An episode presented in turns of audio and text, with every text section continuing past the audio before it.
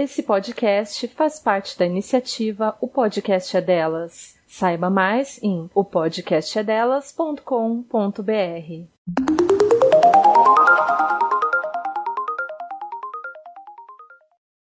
Independência. Estado, condição ou característica daquele que goza de autonomia ou de liberdade completa em relação a alguém ou algo. Caráter ou qualidade de alguém ou daquilo que não se deixa influenciar ao fazer julgamento, isenção, imparcialidade. Caráter ou qualidade de alguém ou daquilo que rejeita conceitos, ideias, regras, etc., pré-determinados, autonomia. Financeira, relativo às finanças, financial. Indivíduo que trata das finanças de uma empresa. Você acabou de escutar as definições do termo independência financeira segundo o dicionário, também conhecido como tira dúvidas ou tira temas.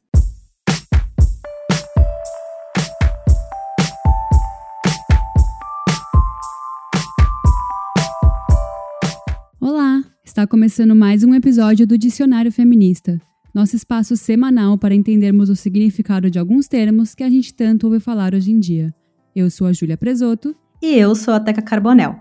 Para acompanhar as discussões sobre os termos que a gente traz aqui no podcast, é só seguir a gente lá no Insta, arroba Dicionário Feminista Pod, ou nos comentários no canal Dicionário Feminista, se você estiver escutando pelo YouTube. Nesse programa, nós vamos falar de um termo que parece impossível de alcançar, Hoje vamos falar de independência financeira. Antigamente, falar sobre finanças e investimentos era algo quase exclusivo do universo dos economistas.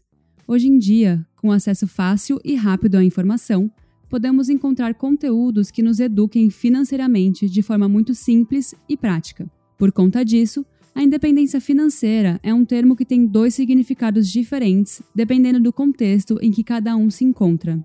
Um deles diz respeito à liberdade de pagar pelo que quiser, na hora que desejar, sem ter que dar satisfação ou pedir ajuda de ninguém. Já outra interpretação desse termo diz que independência financeira é poder se sustentar a partir do rendimento de seus investimentos, sem ter que necessariamente trabalhar para terceiros. Seguindo a lógica dessa segunda definição para a independência financeira, ela não é algo que você atinge da noite para o dia ela é algo que se conquista aos poucos e, portanto, pode ser dividida em quatro etapas: a liberdade a curto prazo, quando você pode ficar sem emprego por um período de tempo pequeno sem se preocupar, a independência de contas, que é quando todas as suas dívidas já foram quitadas, a liberdade de emprego, que é quando você não tem apenas como única fonte de renda o seu salário, e por fim, a independência total, que é quando você vive apenas do rendimento dos seus investimentos. Este planejamento, quando colocado no papel, parece até bem simples de alcançar. Porém, a realidade é diferente. De acordo com a Serasa Experian, 61 milhões de brasileiros estão com as contas atrasadas. Segundo pesquisas publicadas pela Ambima, 52% das pessoas no Brasil não conseguem guardar dinheiro para eventuais emergências. Em meio a uma crise mundial, a independência financeira não só parece distante, ela é praticamente impossível.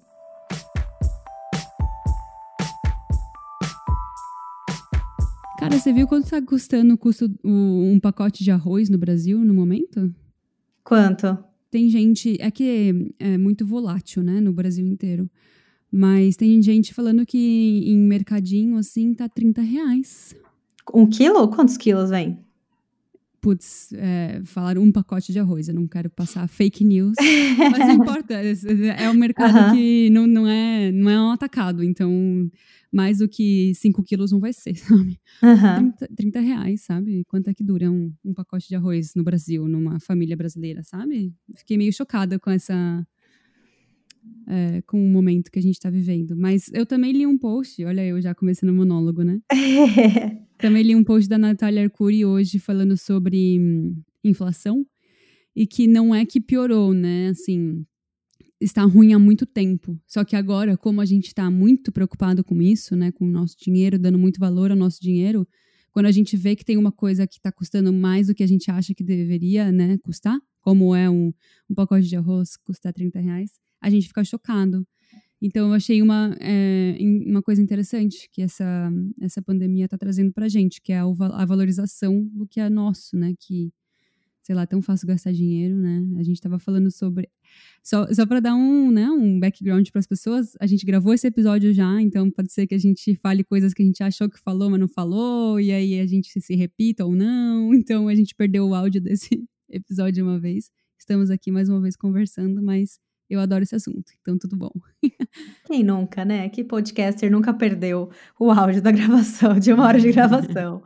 Mas eu queria voltar aqui, Ju, que você está falando sobre a Natália Cury e também sobre essa questão é, da gente estar tá mais ligado, né? À economia, ao cuidar das nossas finanças e o quanto que esse acesso à internet trouxe para a gente essa possibilidade de, de, de ter conhecimento sobre esse assunto. Porque, por exemplo, é, eu me lembro da minha mãe contando história, a história da quando teve aquela inflação feia do Brasil, no Brasil, em que o preço no mercado mudava de, minu, de hora em hora, assim, de, agora o preço do pacote de arroz era 30, e daqui 10 minutos já vinha o cara, a pessoa que trabalha no supermercado, trocando o valor do, dos produtos e você tinha que sair correndo para pegar. Ou então que ela tinha que ir cedo na fila para comprar carne, porque acabava carne, ou então, enfim, preço da carne mudava. Era, era uma situação de crise, mas eu acho que a troca de informação não era algo tão fácil naquela época e também as pessoas não tinham como se informar para saber, o, assim, sabia-se que, estava, que, que estávamos passando por uma crise, mas eu sinto que não existia uma discussão sobre aquilo né, uhum. no, na, na, nos espaços, assim, né, públicos, digamos, porque não tinha, o acesso ao conhecimento era muito limitado e as pessoas só seguiam, né, seguiam, seguiam o baile. Uhum. E, e acho que hoje em dia a gente tem mais consciência e a gente tem esse poder também de... É, porque a gente tem o conhecimento para ter o poder sobre as nossas finanças, de falar assim, não, isso aqui eu vou guardar, porque no futuro, enfim, principalmente numa situação de pandemia, é, você, você sabe que você precisa guardar um dinheiro, que você não vai gastar numa coisa muito cara agora, porque você não sabe se daqui a alguns meses você vai ter o seu trabalho, ou se você vai ter, vai estar tá ganhando o seu salário cheio, enfim. Hoje a gente tem esse planejamento. Eu sinto que estamos nos preparando melhor por conta do acesso à informação, né? O que, que você acha? Perfeito, concordo. É, a minha mãe, ela até diz que hoje em dia criar filho é muito mais difícil porque hum, a gente tem acesso à informação.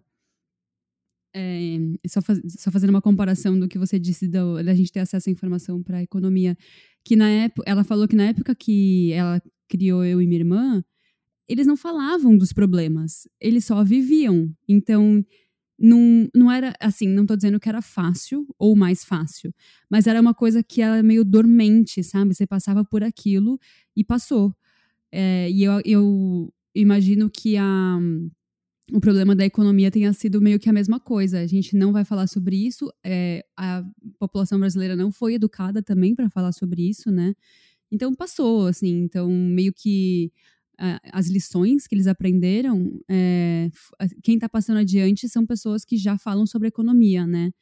É, não é como se minha mãe tivesse aprendido muito com aquela situação, eu acho, sabe? Não, não tô dizendo de experiência de vida, mas eu tô falando de como se organizar financeiramente e tudo mais. É, a minha família até tem um histórico de ser muito desorganizado financeiramente. Então, e isso foi um, um dos motivos de eu querer me organizar mais também. Como é que é, Teca? Você, você se organiza financeiramente? Como é que você se relaciona com esse mundo? É, olha, eu tô rindo porque, porque eu não me organizo mais financeiramente. Assim, eu tenho uma organização, mas é uma organização muito, muito simples comparado ao que ela já foi. Ela não, não, é, não é que ela existe, é que ela é muito simplificada. É, eu, eu acho legal a gente contar um pouco de como que, como que foi o nosso histórico com a organização financeira, né? Que a gente fez outra vez que a gente gravou. E uhum. aí depois vai ser legal você falar também como foi a sua.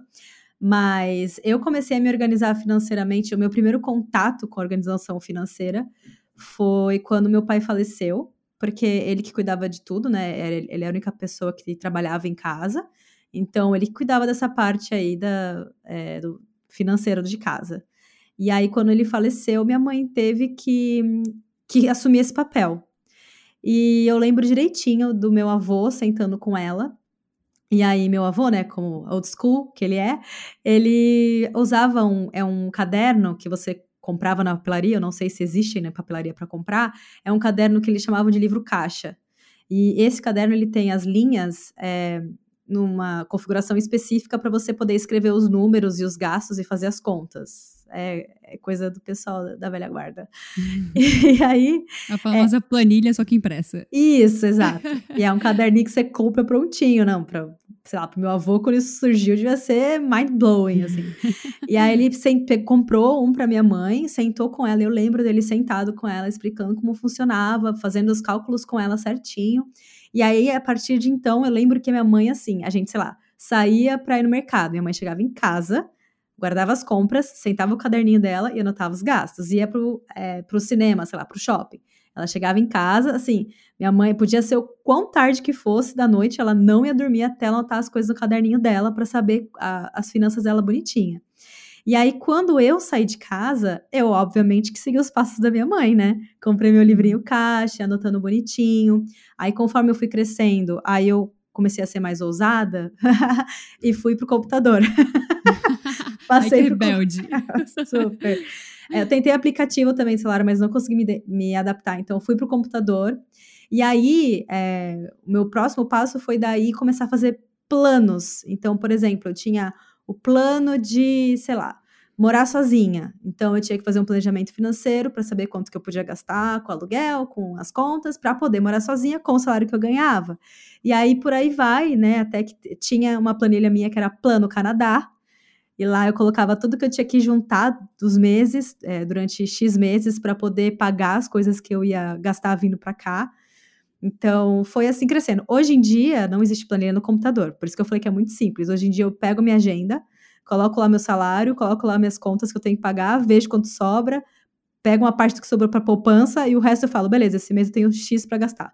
É bem simples, mas é o que é o que tá com é o que tá funcionando no momento. E hum. você, Ju, conta a sua história, vai, falei demais já. É engraçado como a gente, se a gente não tem um objetivo muito claro, a gente não leva tão a sério, né? Tipo, quando você tinha o plano, o plano de sair de casa, ou quando você tinha o plano de vir para o Canadá, você anotava todos os dias numa planilha super bonitinha. Agora você, eu conheço você muito bem, eu sei que você não tem assim, nossa, eu quero muito, você tá, não está almejando muito uma coisa em específico. Então a gente meio que faz assim, ah, tá bom, ah, lá, lá, lá, lá, nem sei, nem sei o que tá acontecendo. Você sente isso também? Ah, eu sinto, mas é, mas é porque assim, a, o planejamento financeiro, isso é muito importante de falar, Ju. Quando você faz um planejamento financeiro para uma coisa específica, por exemplo, um planejamento desse grande que é morar sozinha, eu acho morar sozinha ou morar para o Canadá, então nem se fala, é um planejamento de muitos mil reais. É, até, até planejamentos menores, tipo comprar uma geladeira, sabe? Comprar. É, é independente do, do nível, né, da sua, é, do seu objetivo, é um estresse. Porque é o que você falou, você não compra um pãozinho na padaria sem você pôr na sua planilha da, do Excel. E aí, aquele pãozinho, você vai olhar e falar: nossa, gastei sei lá, cinco centavos a mais do que podia, sabe? Eu era assim. Eu ainda sou assim quando eu tenho algum orçamento específico para alguma coisa. Então, é um estresse constante, sabe? Eu lembro que eu passava o cartão é, eu não sei se você tem esse sentimento. Eu passo cartão de crédito, vem uma, um nó na garganta, assim, sabe? Na hora. Oh, amiga, que horror. Nossa, então, porque para mim, pelo menos, tá? Não sei se para todo mundo é assim, mas para mim era um, era um estresse constante. Então, ter me libertado disso, por exemplo, cara, finalmente consegui pagar todas aquelas contas que eu precisava ao vir, ao, pra vir para vir pro Canadá e cheguei no meu objetivo por isso que eu acho que eu relaxei. Não é que eu não dou mais importância, não é que eu não tenho planos, mas é que era uma. Eu acho que eu me cobrava demais, era uma sensação que me trazia muito. Trouxe, me trouxe muita angústia para poder trazer. É, como se diz, coisas boas depois, sabe? Você não tem esse sentimento, não? Uh, não sei. É que o, eu acho que o que eu quis dizer foi que era um plano muito concreto, com uma data muito específica. É, é, é foi um sofrimento muito grande para mim também chegar onde eu cheguei. Mas, enfim, vou contar um pouco da minha história com a, as finanças e a gente volta nisso. É, eu tive muito pouco acesso, assim, quando. Acho que não só eu, né? Todo, toda a nossa geração teve muito pouco acesso à informação em relação a finanças crescendo, né? Porque não é uma coisa que é ensinada na escola, nem nada. É, tanto que quando eu já estou pulando um pouco para frente, quando eu me formei na faculdade, estava é, conversando com os meus amigos, inclusive já gravamos aqui com eles, a, a Bey e o Gu. Ah, pipipi, popopó, vou fazer o meu imposto de renda. Aí eu, quê? Imposto de renda? É, quando você ganha tantos por ano, você tem que fazer imposto de renda. Eu falei, não, gente, calma, eu nunca fiz isso na vida. Tipo, ninguém me, me ensinou quantos reais eu tinha que ganhar e de repente eu tava lá, tendo que fazer imposto de renda sozinha. Eu e o Vitor sentamos, conversamos, pesquisamos e fizemos, mas foi um susto, assim, tipo, eu ouvi numa conversa sem querer com os meus amigos mais próximos do trabalho que eles estavam naquele momento e que eles iam receber a carta do imposto de renda que você recebe, né, do seu empregador. Aí eu, nossa, gente, eu tô muito para trás, porque o Bey, a, a Bey e o Gus se formaram um ano antes que eu, e eles é, foram promovidos um ano antes que eu, então eles já tinham passado por aquilo. Então eu tive sorte de ter eles perto de mim me ensinando, e o Vitor também, mas se não fosse eles, eu ia estar tá chorando. Eu sou muito, nossa, eu era muito insegura para lidar com isso, porque a minha família é muito humilde é, vem, vem é, tem uma origem muito humilde, assim, de ambos os lados. Meu avô, ele morreu quando meu pai tinha 18 anos. É, meu pai teve que cuidar da família, era ele mais três irmãos e, e, e a, a, mãe dele. É, quando meu avô morreu, a minha avó estava grávida do quarto filho, então foi é, do lado do meu pai foi um por um tempo enquanto meu avô estava vivo foi uma vida é, confortável e depois é, ele morreu super jovem, então foi uma vida meio sofrida, assim. E da minha mãe foi muito, muito sofrido, assim, por muito tempo também. Então minha, minha família vem de um. Cara, quando você não tem dinheiro, não tem nem como você se preparar, sabe? Então eles não se prepararam para nada, assim. Eles foram foram indo conforme a vida foi trazendo as oportunidades para eles e eles conseguiram conquistar as coisas deles, mas eles não tiveram um momento de respiro minha mãe engravidou com 19 anos. Então, foi, nossa, foi uma loucura, uma atrás da outra. Então, quando eu cheguei nesse momento de ganhar dinheiro, primeiro que é, eu não tinha noção nenhuma. Então, assim, eu comecei a trabalhar com 18 anos, é, no meu primeiro ano da faculdade. E eu logo consegui estágios, não eram estágios que ganhavam muito dinheiro, assim, meu primeiro estágio eu ganhava 600 reais, não estava incluso transporte, então, sei lá, eu ganhava o quê, 400, também não estava incluso nenhum VR, então eu não juntava, né, eu gastava todo o dinheiro que eu recebia, porque meus pais não podiam me dar dinheiro, tipo, meus amigos queriam sair, eu não, não, não podia contar com os meus pais, é, e aí eu comecei a ganhar mais com o passar do tempo, né, sempre como estagiário, e aí eu lembro que na época que eu me dei conta prim pela primeira vez com um descontrole muito grande meu, foi quando. Não muito grande, né? Nossa, eu não sofri nada comparado com pessoas que ficam no negativo por muito tempo.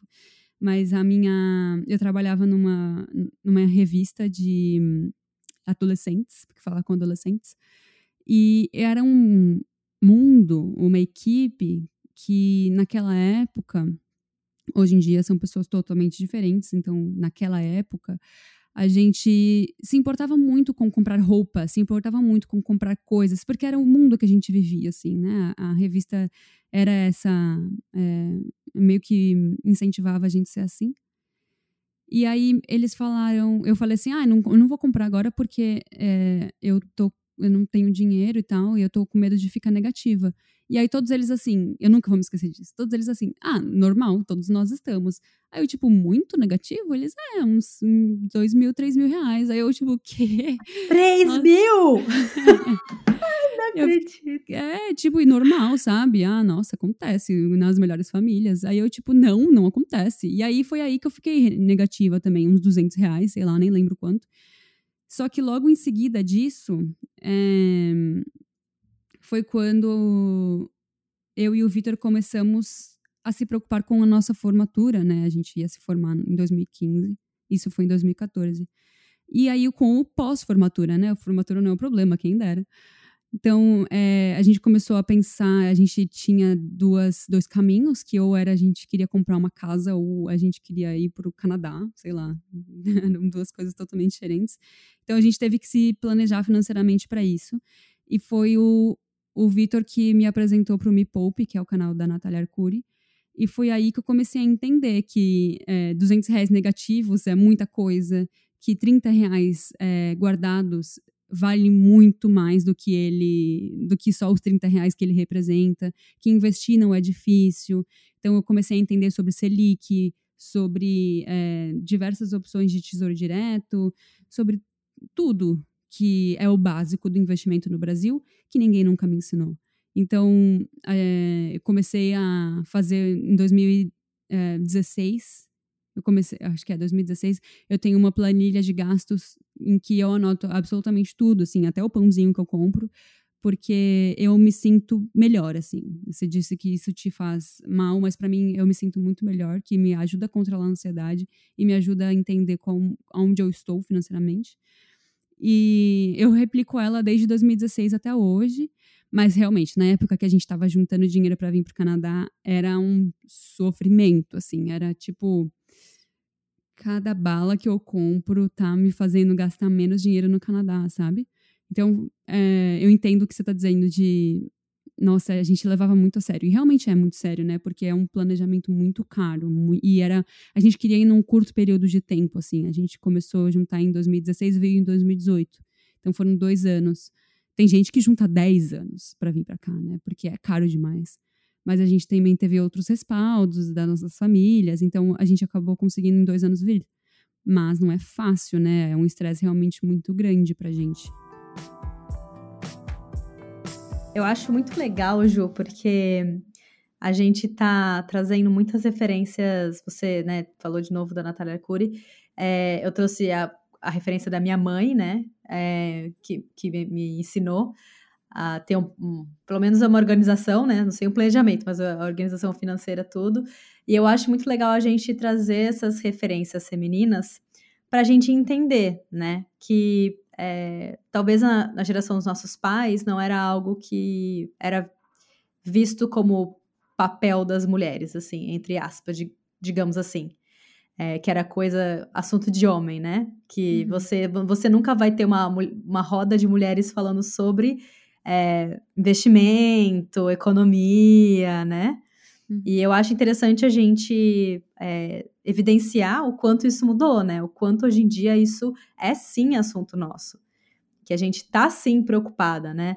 É, por exemplo, a minha mãe, ela nem se formou na, na, faculdade, porque ela queria se casar e ter filhos, assim. Ela uhum. terminou, a, terminou o colégio, começou a faculdade, mas assim, a faculdade era só um intermédio até ela se casar e aí ter alguém, né? É, sustentando ela, que seria meu pai, e aí ela até largou a faculdade. A gente não, a gente, a nossa geração, pelo menos a maioria das mulheres, não. A gente vai até o fim, a gente se forma porque a gente quer fazer uma carreira. É, eu acho muito legal a gente ver como isso mudou. E como que a gente está aqui, ó, no podcast falando sobre finanças, falando sobre economia, falando sobre investimentos, e o quanto isso se naturalizou, assim. E, e deixar é, e deixar essa cordinha aí para as mulheres que ainda acham que não é papel delas pensar no, no dinheiro, é, para elas poderem subir também a cordinha e falarem não, não, eu posso, eu posso sim pensar no meu dinheiro. É, enfim, é, eu acho isso muito legal, né, Ju? Porque acho que esse conceito de que economia e finanças é coisa para homem, acho que já está bem velho, né? É, isso vem muito do, do estigma de que mulher não mexe com número, mulher não sabe de matemática. Mas, é, cara, né, obviamente, né, biologicamente isso não, não tem prova. E isso é assunto de mulher porque quanto mais as mulheres são independentes financeiramente, financeiramente, menos elas vão depender de outras pessoas, de outras é, fontes, que são os maridos, os namorados, etc. Então, é, o, por que, que a gente está falando sobre planejamento financeiro dentro de um podcast feminista? É porque enquanto não existir uma independência financeira da mulher, ela vai continuar dentro de um ambiente que não é seguro para ela, né? Então, é, existem muitos casos de mulheres que continuam dentro de um relacionamento abusivo, continuam dentro de um relacionamento, não se divorciam porque não sabem o que vai comer no dia seguinte, né? Então, por isso que é importante que a gente comece a cuidar do nosso dinheiro a partir do momento que a gente nem tem dinheiro ainda, né?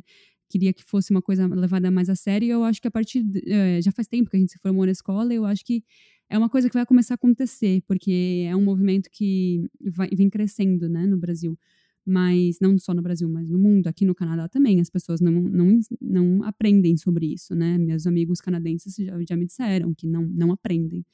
Então, enquanto as mulheres estiverem é, sem a fonte de renda e sem é, entender o dinheiro delas, elas vão continuar em situações perigosas, né? Então, por isso que é importante a gente falar sobre planejamento financeiro dentro do feminismo, né?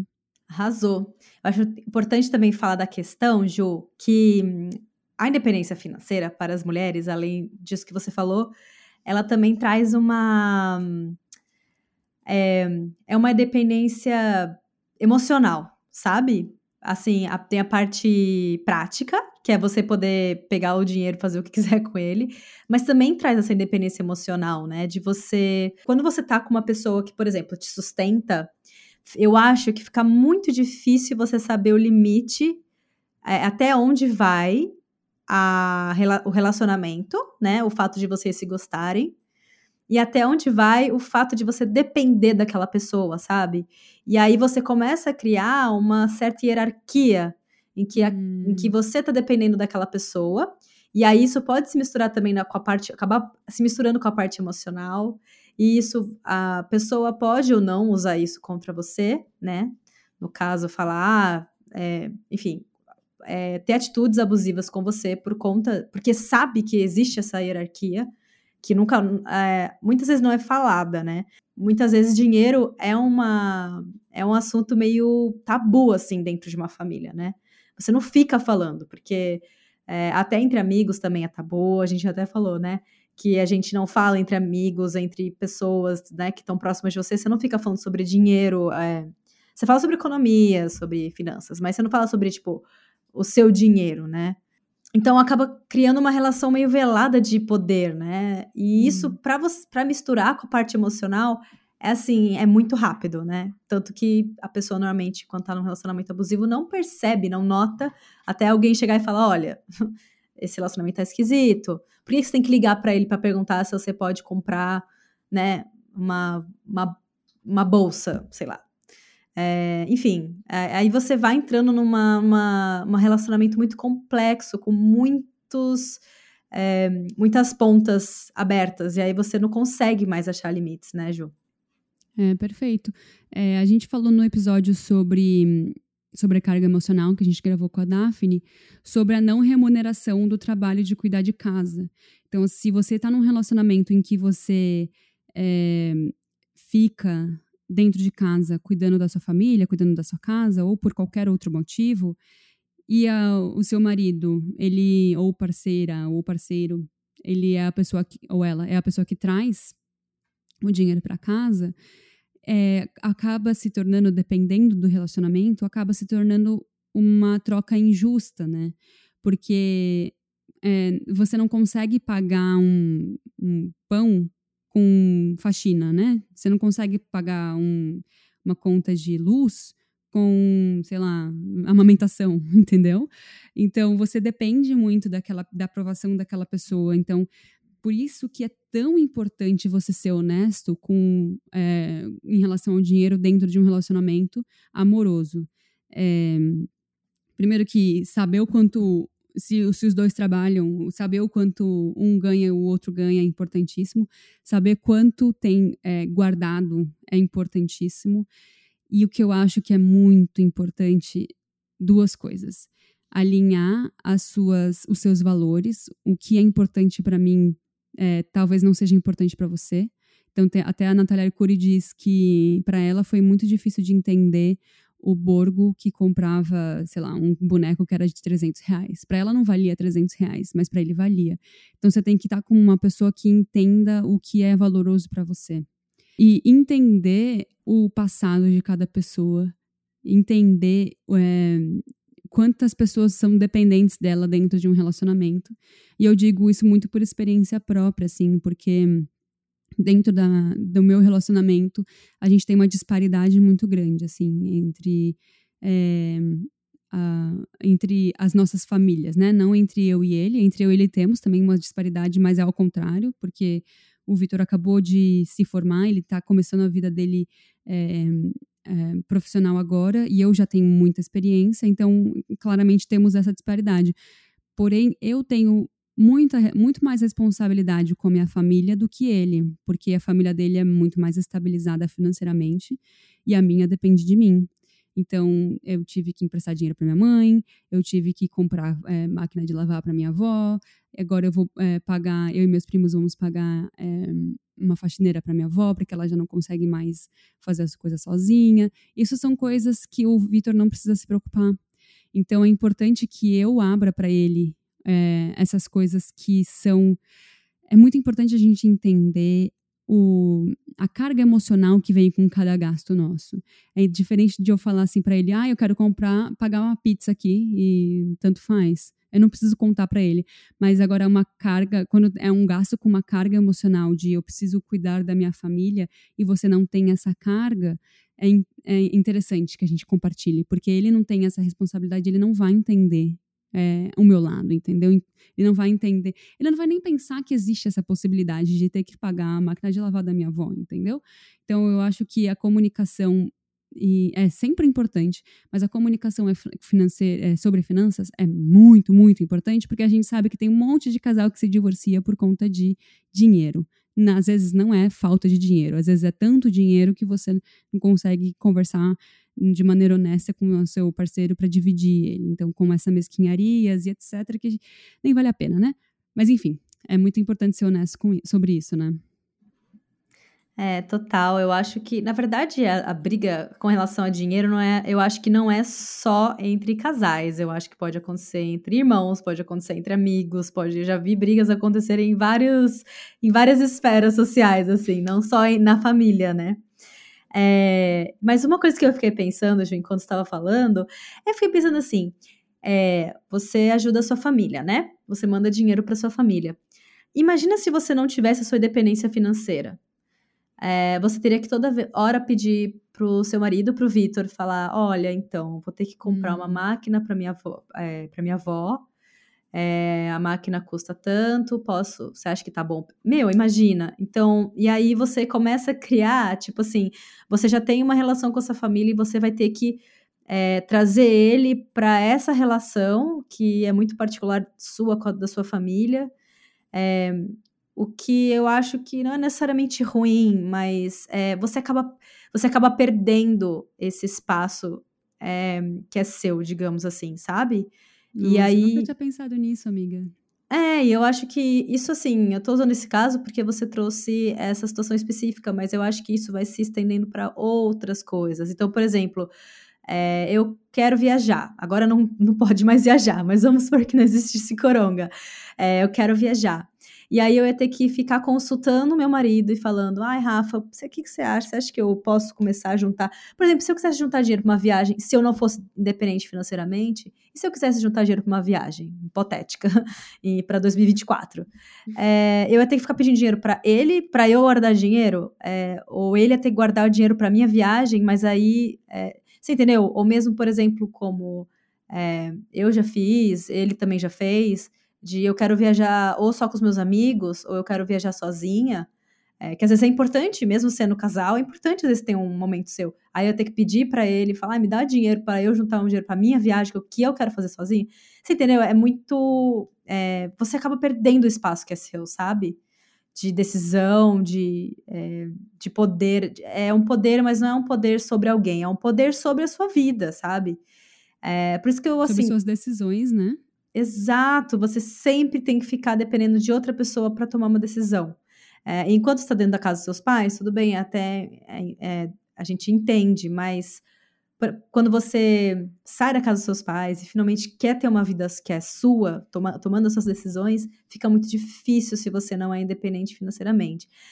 Falando assim é muito fácil, né, Ju? Mas eu acho que sim, tem muitas mulheres que não é, por N motivos, é, não conseguem é, chegar nesse ponto da vida é, e que é muito difícil de chegar, e, por exemplo, não tem uma formação, ou se tem uma formação, não acha um trabalho na área, principalmente no momento de crise agora. Então, é muito fácil falar para falar assim: ah, vai ganhar o seu dinheiro e ser independente. É uma coisa que realmente se constrói, mas eu acho que a partir do momento que você começa a pôr as coisas no papel, que nem você faz também, né? Você é muito mais é, certinha do que eu atualmente. Você começa a ver com clareza os números, aí você começa a se planejar, aí você começa a falar: bom, tudo bem, o meu salário não dá para pagar tudo que eu preciso, mas se eu continuar trabalhando, né? E mesmo ganhando esse pouquinho, e se eu continuar trabalhando, e aí indo, indo. É, tô tentando eu tô tentando tomar cuidado também para não ficar um discurso muito meritocrata. Mas para dar uma esperança, assim, para poder dar uma. mostrar o quão importante é esse caminho, né, Gil? Acho que a gente tem que mostrar isso para as mulheres, né? É, é, muito difícil mesmo a gente falar sobre isso quando a gente tem muitos privilégios. Assim, a minha família, a minha família tem um histórico muito difícil com dinheiro. Mas uma coisa que nunca me faltou foi é, investimento em educação. Meus pais sempre priorizaram é, eu estudar, eu e minha irmã estudarmos em, em, escola particular. Então a gente teve muitos privilégios. Então é muito difícil da gente falar assim, é só juntar dinheiro. A gente sabe que não é tão simples, né? A gente é, a gente fala sempre da intersecção dentro do feminismo porque a gente realmente acredita que isso é importante. É, então é por isso que é importante também a gente buscar por referências que entendam dessa realidade. É, a, a, gente está aqui dizendo é, sobre a importância de, do, da independência financeira dentro do feminismo, porque esse é o nosso lugar de fala, né? Mas é importante que você pesquise pessoas que entendam sobre a sua realidade para você aplicar o que a gente está dizendo aqui. E aí a gente, eu vou deixar já a recomendação da Nath Finanças, que é uma pessoa, ela até participou já do Mamilos, que teve polêmica com ela no Mamilos, apagaram o episódio com ela, e ela estourou muito, assim, ela ficou super popular, e ela fala sobre finanças para quem tem baixa renda. Então, é, para mim, juntar dinheiro significa pedir menos comida. Para outras pessoas que não têm tanto, tantos privilégios quanto eu tenho, é, juntar dinheiro significa economizar na conta de luz você vai economizar cinco reais no mês, mas já é uma economia. Então ela conversa di diretamente com esse tipo, com, a, com, as pessoas que estão nessa realidade. É, enfim, não estamos aqui para é, educar financeiramente ninguém, mas sim para dizer por que é importante você ter independência financeira e espero que isso seja um, um empurrão para que você busque a sua própria independência financeira. Mas sabe uma, uma história engraçada que eu pensei agora que a gente estava falando sobre isso? É, eu, no ano passado, a gente pagou a faculdade do Vitor, que foi assim, nossa, foi um sofrimento. Meu Deus, foi muito caro, foi muito difícil, foi muita economia, foi muito, muito companheirismo entre nós dois, entre nós todos, na verdade, da família dele também, que entrou nesse projeto de, nossa, alma, corpo e alma. E aí, quando a gente se for, ele se formou, eu falei assim: então eu vou gastar todo o meu dinheiro que eu juntei agora esse ano, porque ele se formou em maio, mas a gente pagou a faculdade em dezembro, que aqui funciona assim. Eu, eu queria gastar tudo que eu tinha com viagem. Eu falei, eu tô no Canadá, eu nunca viajei, eu nunca fiz nada. Aí é, a Natália Arcuri sempre diz que você tem que ter um dinheiro de emergência. Aí eu falei assim, eu vou decepcionar a Natália Arcuri, mas eu preciso viver. Aí a Natália assim fala assim, né, que você não sabe o que, que vai acontecer, é, não tem como você prever uma, uma coisa ruim que vai acontecer, né, em relação ao seu, ao seu dinheiro. Eu falei, não, não tem o que possa acontecer, imagina. E aí o que aconteceu? O corona. E aí foi quando tudo virou de cabeça pro alto, né? E aí o todo o dinheiro que. Todas as viagens que eu tinha programadas eram duas. A gente teve que cancelar, conseguimos pegar o dinheiro de volta. Você também teve que cancelar uma, né, Teca? E aí eu achei super engraçado que eu tava aqui duvidando, né? Natália Arcuri falou assim: você tem que guardar porque vai ter uma emergência que vai vir aqui e você vai ter que gastar seu dinheiro. Eu falei, imagina, eu, eu tenho super controle, nada vai acontecer. Eu sou invencível. E aí, né, a gente tá aqui em setembro. Ela rogou a praga, não, brincando. É... é... Então, isso é muito uma coisa muito legal, é, legal assim, é uma, uma, uma, dica, vai, digamos assim, que eu queria dar, é, que eu acho que talvez se aplique a todos os universos, não sei, vamos descobrir, é o seguinte: quando você está fazendo um planejamento financeiro, ou quando você finalmente está em busca da sua independência financeira e tal, vão ter muitas forças externas que não vão, que vão te testar, não é que elas não vão deixar, elas vão testar a sua, o seu autocontrole. Então, tanto, por exemplo, no caso de uma pandemia que a gente entrou agora, a gente está tendo muito caso de compra online. Eu mesma me incluo, porque eu fiz, assim, durante muito tempo eu não comprava roupa. Eu sou a pessoa que não compra roupa, eu esqueço, não gosto, enfim. Aí entrou a pandemia, eu falei, vou comprar roupa. E gastei dinheiro com roupa. Sabe assim, é, online, compras online, sabe? As compras online, porque a gente tá ficando muito em casa, porque, enfim, é, acesso, a internet praticamente agora tá sendo nosso passatempo. É, a gente acaba, meu, é, é, propaganda que aparece, sabe, direto, é, é promoção, porque também as empresas também estão sofrendo, né, nessa crise, então elas estão fazendo o que puder para poder se manter. Então tá sendo uma armadilha, assim, né? Então é nessa ponto que eu falo que as, as forças externas vão tentar convencer você a sair da sua linha. Porque você tá sendo bombardeado de. Isso aí, gente, é o é o mundo capitalista que vivemos, né? Não temos o que fazer com relação a isso. Então, é propaganda, é coisa, e você vai ter que se controlar, você vai ter que olhar aquilo e falar. É, putz, eu vou ter que passar dessa vez. Talvez mês que vem, se sobrar X das minhas economias, eu faço, sabe? E também, por exemplo, antes, quando a gente estava podendo se reunir mais com os amigos, também, né? É, quando você vai se reunir com os amigos, você não só. Se você não se reúne no parque, aqui a gente até faz isso de vez em quando, né, Gil? Mas você não se reúne no parque para ficar sentado olhando a paisagem. Você vai querer comer, você vai querer ir no restaurante, você vai querer no cinema, gastar dinheiro, não sei o que lá. Não, hoje em dia não mais, tá? Tô falando de um passado distante, parece distante. Então você, assim, aí é você fica pensando, tá, então eu vou me privar de vida social agora porque eu tenho que economizar? Então é isso, né? Essa, essas, são, essas são as forças que existem, sei lá, que eu acho que são forças do mercado capitalista. E aí você também pode incluir nessas forças, por exemplo, um companheiro que fala que você não vai conseguir, uma, sei lá, uma pessoa que, não sei, um, relacionamento abusivo, eu imagino que isso possa acontecer, né? Quando uma, a mulher quer tentar ter própria independência financeira, o abusador vê a ameaça e deve tentar convencer, falar que não vai, vai adiantar, que não vai prestar, que ela não vai conseguir, que ela não é boa em nada, que ela é isso, que ela é aquilo. E eu acho que a principal coisa é você ter em mente de que aquele é seu objetivo, que aquilo vai fazer um bem para você, e que por mais que seja muito doloroso, você não. É, apesar de estar todo mundo falando o contrário, você tem que seguir aquilo que você planejou. Apesar de estar todo o resto falando que não vai dar certo, ou então que você precisa daquela calça, você tem que falar, não, segura, segura na mão da, da deusa das finanças e vai. Arrasou.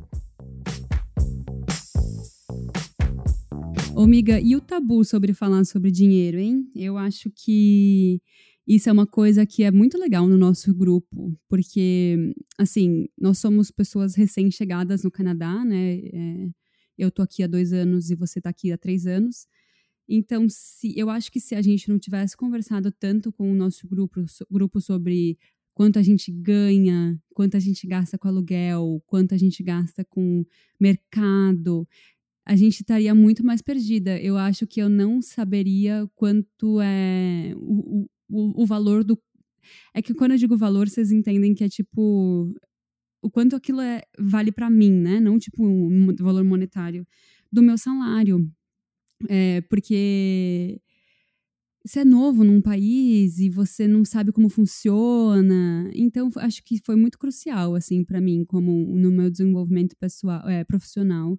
Mas isso não é a realidade em todos os grupos, né? Falar sobre quanto você ganha ainda não, não é legal dentro de todos os grupos sociais, né?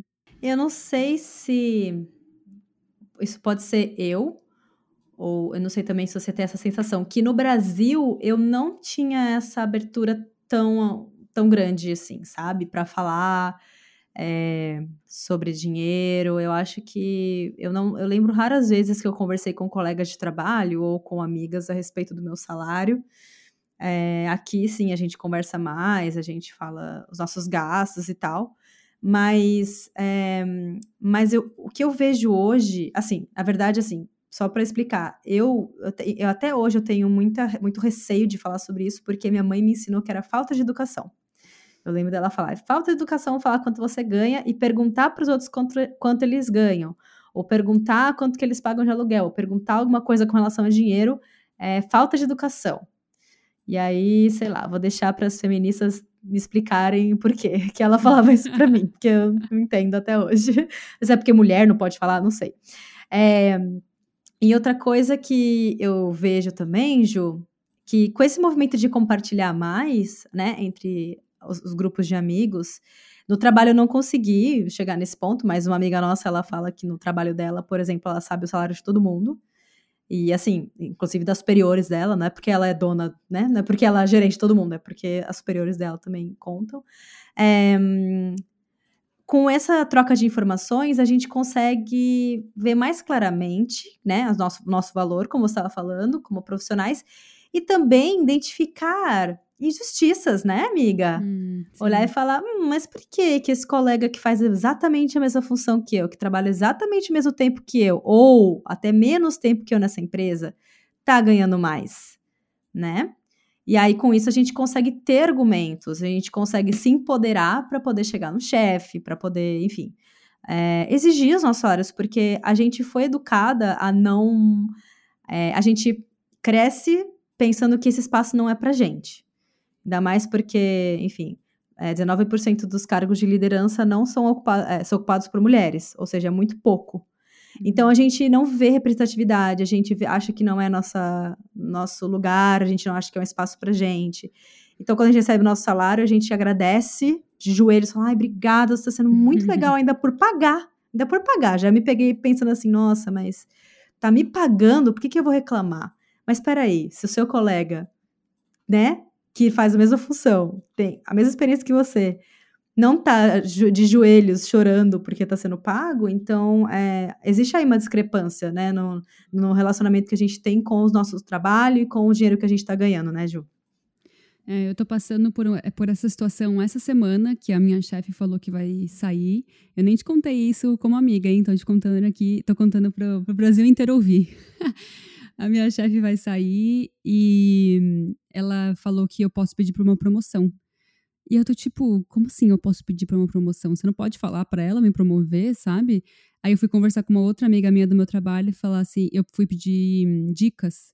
Aí ela falou, então eu sou muito ruim de dar dicas sobre isso, porque eu também não consigo pedir aumento, eu sou muito ruim em pedir aumento, e eu acho que isso é uma questão de gênero. Aí eu falei, cara, é, eu, eu, concordo com você. É uma questão de gênero, porque a gente não acha que a gente é, pode chegar lá. Então, é por isso que é importante a gente conversar sobre o quanto a gente ganha, para a gente saber onde a gente pode chegar, né? Para saber. É, e também, sei lá, o que se, se eu estou num cargo abaixo, o que, que eu preciso fazer para chegar é, naquele salário que a outra pessoa tem. E eu acho que isso não é coisa só de Brasil, não. Sabe o que eu acho? Que a gente, por ser imigrante, é, isso é uma conversa que acontece muito mais frequente, porque como a gente não sabe como funciona o Brasil, o, o país, quando eu estava no Brasil, eu entrei já em grupos de brasileiros morando em Vancouver, e é uma pergunta que acontece direto, assim, quanto que as pessoas ganham por hora, quanto que as pessoas pagam de aluguel, e as pessoas realmente se ajudam, porque tá todo mundo no mesmo barco, tá todo mundo perdido. Mas eu tenho uma amiga que tem um perfil sobre é, economia e finanças, e ela é canadense, e ela já falou sobre isso, sobre o tabu que é conversar sobre dinheiro é, entre os nossos amigos e familiares. Então, eu acho que não é uma questão só do Brasil, eu acho que é uma questão universal, porque a gente é, sabe que quando a gente não fala sobre isso, quem está ganhando é quem está em cima. Então é muito melhor eles contratarem uma pessoa que está sempre ok, que está sempre, ah, tá bom, ganhar esses dois mil aqui para mim tá bom, então tá ok, do que você ter uma cultura de empoderamento, porque e também honestidade, porque a pessoa não vai, é, é, a, a, empresa vai ganhar, vai gastar menos com aquela pessoa, né? Sendo que se você paga mais, se você é, realmente valoriza a pessoa que você contratou, você sabe que ela trabalha melhor, sabe? Então, é, é um pensamento muito arcaico, eu acho, do capitalismo, esse de que se a gente falar sobre dinheiro, é, as empresas que realmente têm esse pensamento, né? É que eles não vão se beneficiar. Vão se beneficiar sim, porque aí eles vão ter um lugar que as pessoas vão estar satisfeitas de estarem lá e elas vão trabalhar melhor. E, e aí a gente vai sempre buscar mais coisas, sabe? É, enfim, eu tenho um, um pensamento muito sonho, idealização do que o mundo deveria ser, e aí eu fico viajando, desculpa. Ah, eu acho que não é idealização, não. Eu acho que é uma questão da gente, pelo menos, tentar chegar o mais perto possível, sabe, Ju? E eu queria trazer um exemplo aqui é, que eu lembrei. Na verdade, eu lembrei de dois casos enquanto você estava falando, mas eu vou falar do primeiro que tem mais a ver com o que você estava falando agora, por último, que é quando teve a pandemia, é, teve, também vieram muitos movimentos sociais e tal.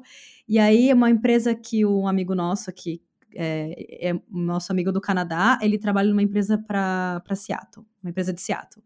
E aí, essa empresa que ele trabalha, as pessoas, os próprios funcionários começaram a se mobilizar por conta das, dos movimentos sociais que estavam acontecendo pelo mundo, eles se mobilizaram. E aí criaram uma planilha não sei se é exatamente isso, tá, gente? Eu vou traduzir o que eu entendi. A ideia é essa. Porque é uma empresa de tecnologia, eles falam uma língua muito específica. Então eu vou tentar traduzir. É uma planilha compartilhada entre todos os funcionários da empresa. E aí eles iam colocando o nome, o cargo, porque é uma empresa muito grande, então as pessoas às vezes não se conhecem, né? Então o nome, o cargo e quanto ganhava. Cada um entrava lá e punha o seu. E aí, conforme foi se preenchendo, a, e era algo não era obrigatório, né? Quem, quis, quem queria entrava lá, foi movimento organizado por eles mesmos, assim. E eu achei isso legal, porque aí eles começaram a ver as coisas diferentes, o que estava acontecendo ali, o que estava acontecendo aqui. E aí que tá também, né, Gil? Porque aí quando você tem uma, um grupo, por exemplo, se eu vou falar com o meu chefe, eu tenho os, os meus colegas de trabalho estão me apoiando nisso, porque eles vão ter olhado e falado: nossa, é verdade, você ganha muito menos que a gente, não tá fazendo sentido o seu salário. Não fica parecendo que você é, né, tá vivendo uma realidade diferente, tá, tá louca, né? Já, hum. né? Estamos acostumados a ser acusadas de loucas.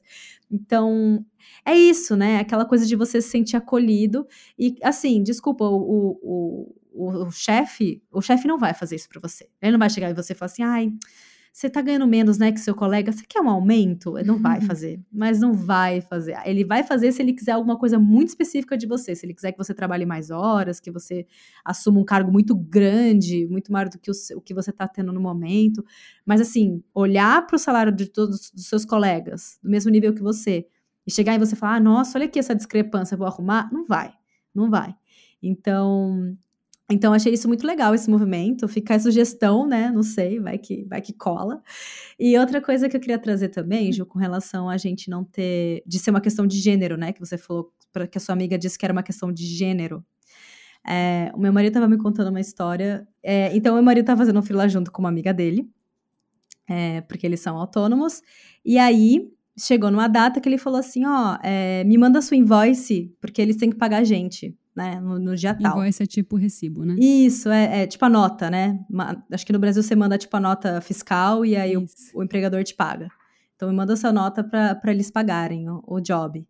E aí ela falou assim: ah, acho que eu não vou mandar. Aí ele, mas como assim vai mandar? Você trabalhou, como você não vai mandar?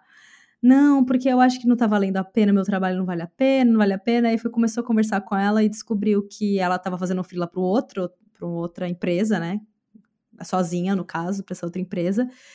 E ela estava fazendo esse. Ela estava com um contrato com essa empresa de X meses e eles encerraram o contrato antes, antes de, do final, né? Do prazo do contrato. Encerraram antes. É, porque falaram que não estava dando certo, que eles tinham ideias muito diferentes, que não, enfim, não estava rolando. É como se tivesse demitido ela, entre aspas, né? Se ela fosse empregada, se ela não fosse frila. E isso acabou com ela, assim. Ela ficou com uma síndrome de impostor muito grande, assim, que ela chegou ao nível de falar que não queria receber por um job que ela tinha feito, sabe? Uhum. E, e quanto isso é. Nossa, ele contou essa história, eu falei, cara, é algo que aconteceria facilmente comigo, com qualquer amiga minha. É, sabe? De um outro cliente falar que eu não sou boa o suficiente, eu achar que eu não sou é, boa o suficiente em nenhuma empresa, né? É, então, assim, existem muitas eu acho difícil existirem profissionais que são prof, né, profissionais em geral que são ruins. Existem, é, né, tipo, profissionais bons em empresas ruins também, né? Existem, né, tipo, profissionais de com uma filosofia e empresas com outra filosofia. E nem por isso quer dizer que você é ruim, que você não merece dinheiro, que você, né, que você tem que agradecer de joelhos quando alguém te paga o seu salário, que é o, o básico, ou quando você precisa pedir um aumento porque você tá assumindo um cargo maior, tá assumindo o cargo da sua chefe no seu caso, né, Ju? Então, nada mais justo, assim, eu acho que que até se espera-se de você essa posição, mas talvez por nós sermos mulheres a gente acha que não, né? É, eu acho que a gente tem essa, esse pensamento de não vou incomodar. Então a gente deixa passar, né? Não vou incomodar, porque se e se ele falar assim, ah, você quer aumento, então vou te demitir. Tipo, a, a chance disso acontecer é muito pequena, né? Porque bom funcionário não é fácil de achar. Mas é complicado mesmo essa falta de confiança que a gente tem na nossa própria nosso próprio valor, nosso próprio trabalho isso vai influenciando em tantas camadas, né? E aí bate na, diretamente na independência financeira. É, e é por isso que, mais ou menos por isso, que assim, a gente nunca sabe, né? O dia de, do amanhã, de amanhã, a gente não sabe se sei lá, eu, eu sou muito insegura. Eu sou, apesar de parecer que eu, não, que eu acho que eu seja, tipo, toda, né, segura de mim, não sei o quê, vou atrás do que eu quero. Eu sou muito insegura. Então, eu sempre apostei em projetos paralelos, e sempre tive clientes paralelos, sempre tive uma segunda fonte de renda porque eu, te, eu sou muito insegura, então eu acho que a qualquer momento eu vou ser demitida. E eu já, já tratei isso na terapia, tá tudo bem, eu não acho que eu vou ser demitida a cada minuto, mas eu sei que isso é uma realidade para muitas mulheres. É, a, fonte, a, segunda fonte de renda ela tem que existir sim, porque você não pode sempre é, depender 100% de uma fonte de renda apenas. Não me arrependo de, do fruto que veio desse meu da minha insegurança, mas tiveram outros frutos que não precisava ser assim. Essa decisão não deveria ter sido tomada desse jeito. Ela deveria ter, ter sido tomada porque é importante para minha, a minha saúde financeira, não porque eu tenho medo de que a, a qualquer momento eu possa ser demitida. E outro, outro motivo de eu ter é, sempre um, um segundo é, um segundo pote, né, um pote de dinheiro, é porque eu sempre quis muito ser mãe, né? Eu sempre, desde o momento em que eu me, é, sei lá, me percebi como, sei lá, sabe aqueles momentos que você está pensando no que você vai ser da vida, o que, que você quer, quais os seus maiores sonhos?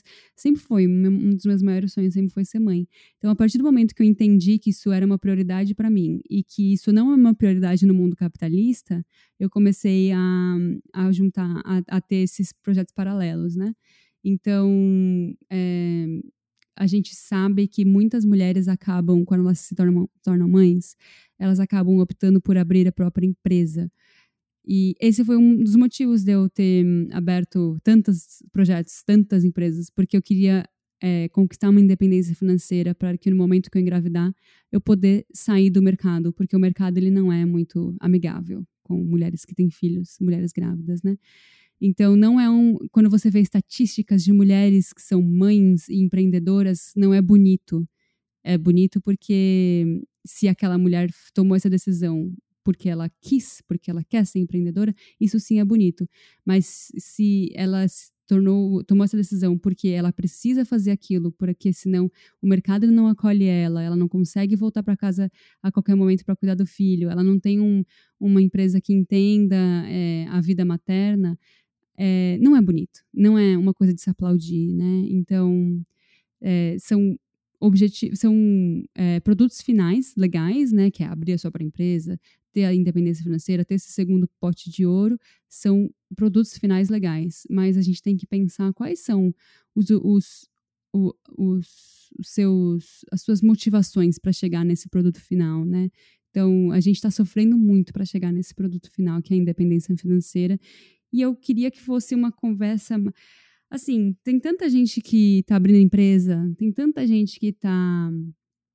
Eu, eu, espero que gerentes estejam ouvindo a gente.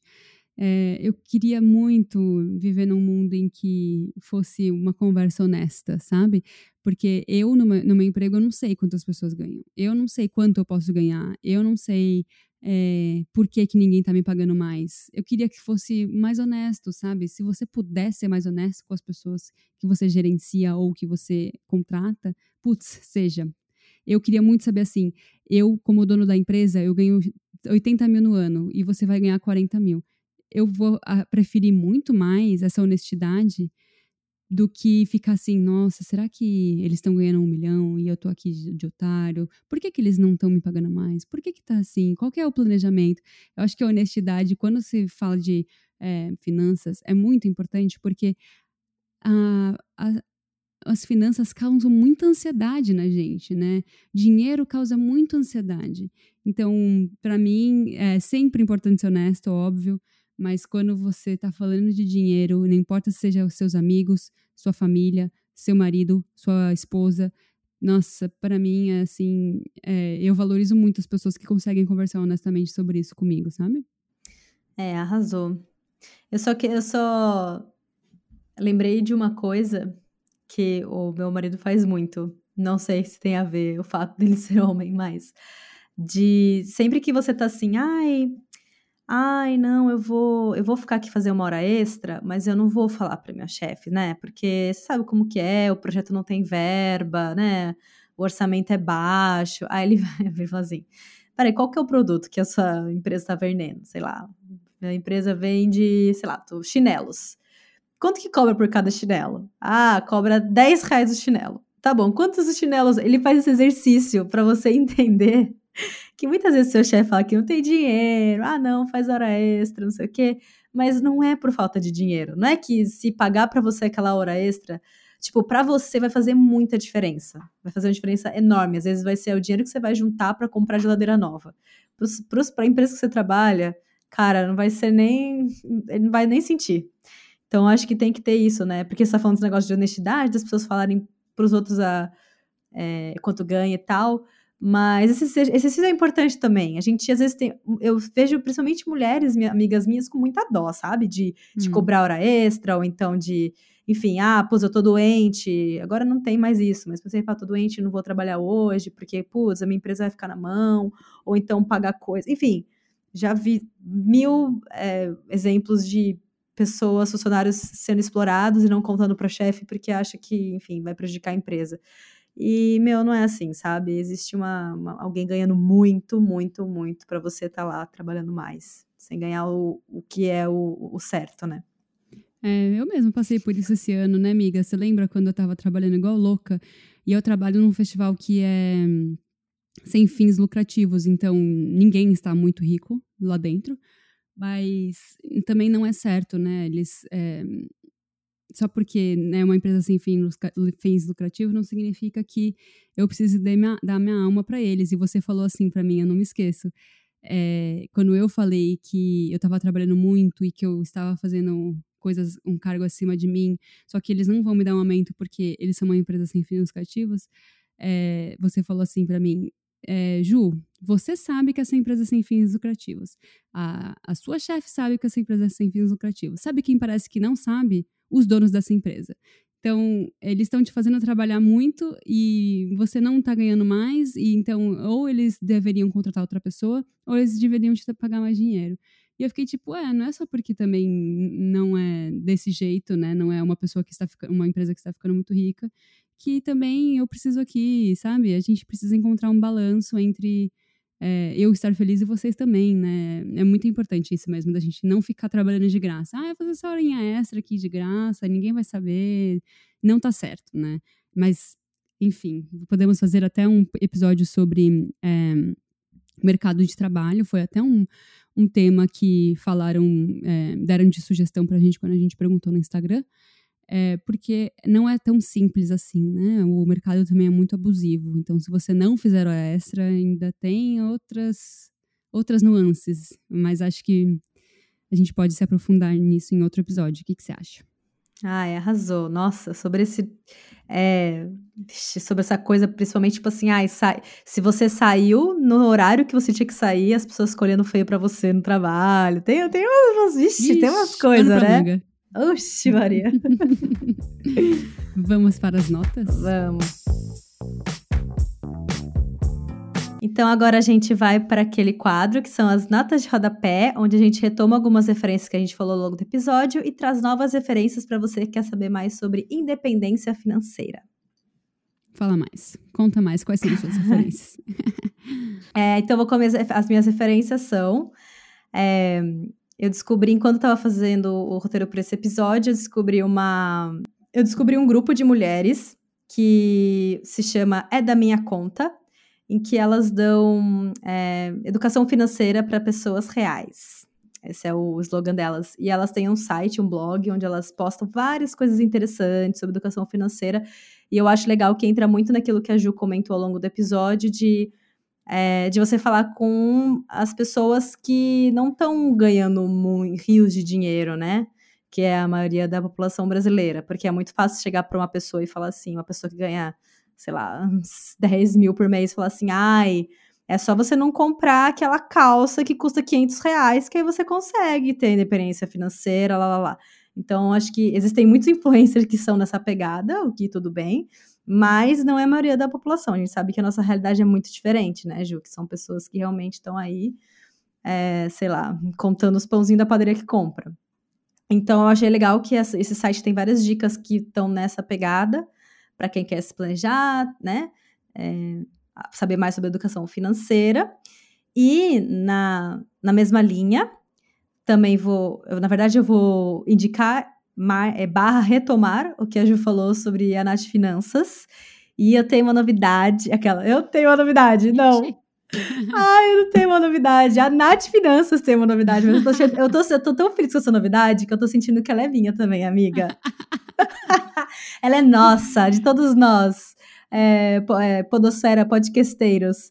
A Nath Finanças lançou um podcast Hum, o primeiro episódio, o primeiro episódio foi ao ar na terça-feira, é, dia 1 de setembro. É que os nossos episódios a gente grava uma semana antes, né, de irem pro ar. Então, no dia 1 de setembro foi lançado o primeiro episódio.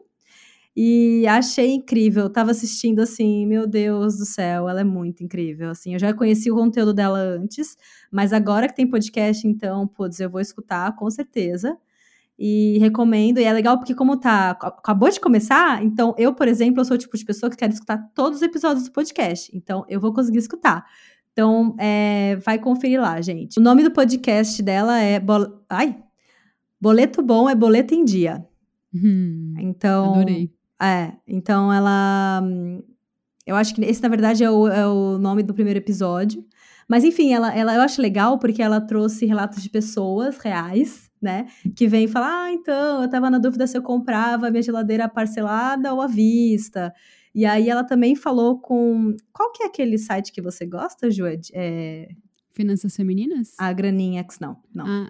Ela conversou com. Não, ela conversou com uma. É, boletos, boletinhos. Ah, eu adoro boletinhos também. Isso. Nesse primeiro episódio, ela também conversou com o criador da, do Boletinhos, né? Que é a página que dá, do Instagram que dá dicas sobre finanças também. Então, ela conversou com ele. Meu, é muito incrível, tá muito foda.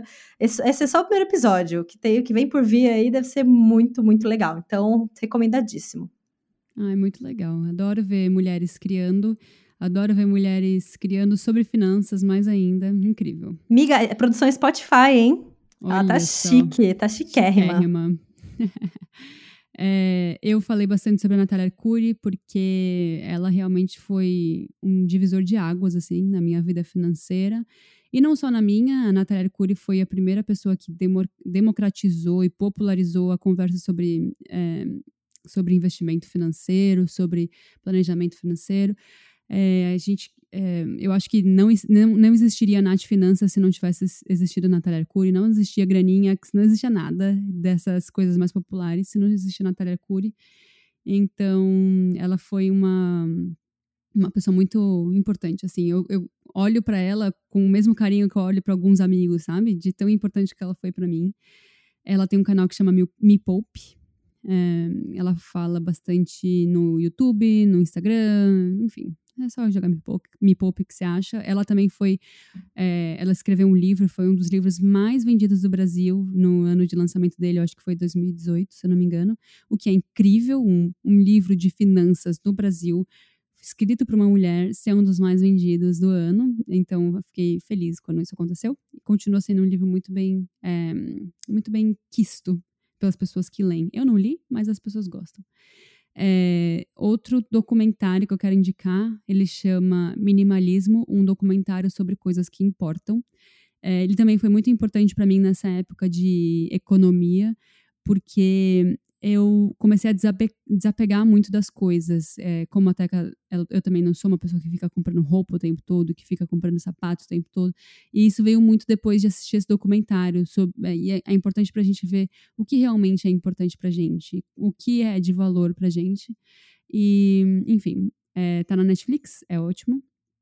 É, ele é um pouco básico, assim, quem, quem gosta de finanças e quem gosta de minimalismo fala, tipo, ai, nossa, meio Pra to, todo mundo já sabe isso, mas para mim foi ótimo, então acho que vai ser ótimo para outras pessoas também. É, o Graninhax é um Instagram que eu sigo e gosto muito, é Graninha com X no final, dá dicas super práticas, super populares sobre como cuidar e como investir o seu dinheiro. É, são coisas do tipo. É, ele outro dia fez um, um post sobre o que você tem a direito dentro da pandemia, sobre é, como você é, pedir desconto, coisas super práticas, assim. Eu acho esse Instagram muito legal. E outro blog que eu li muito e eu gosto muito, que veio antes da Natália Arcuri, mas ela não se popularizou tanto, eu acho que por conta da mídia que ela escolheu, que é blog, que é o Finanças Femininas. É, é um blog super antigo sobre finanças, mas é, continua aí, firme e forte, e eu adoro. É isso.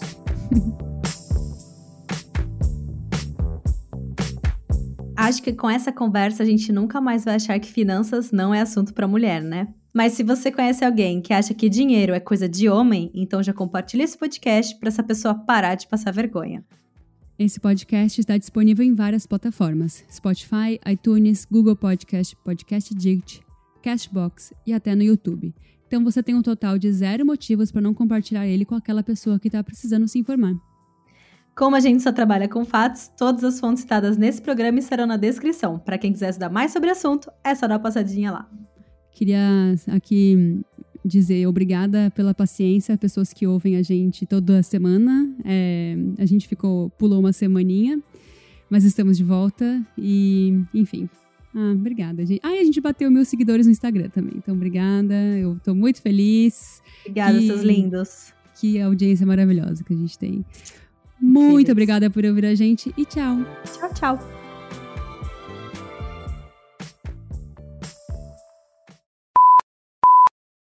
Você ouviu um programa participante da rede Podcast é Delas, uma iniciativa que fornece toda a infraestrutura necessária para mulheres hospedarem e publicarem os seus podcasts. Para fazer parte, entre em contato conosco através do site opodcastadelas.com.br ou através das nossas redes sociais, como arroba o podcast é Delas.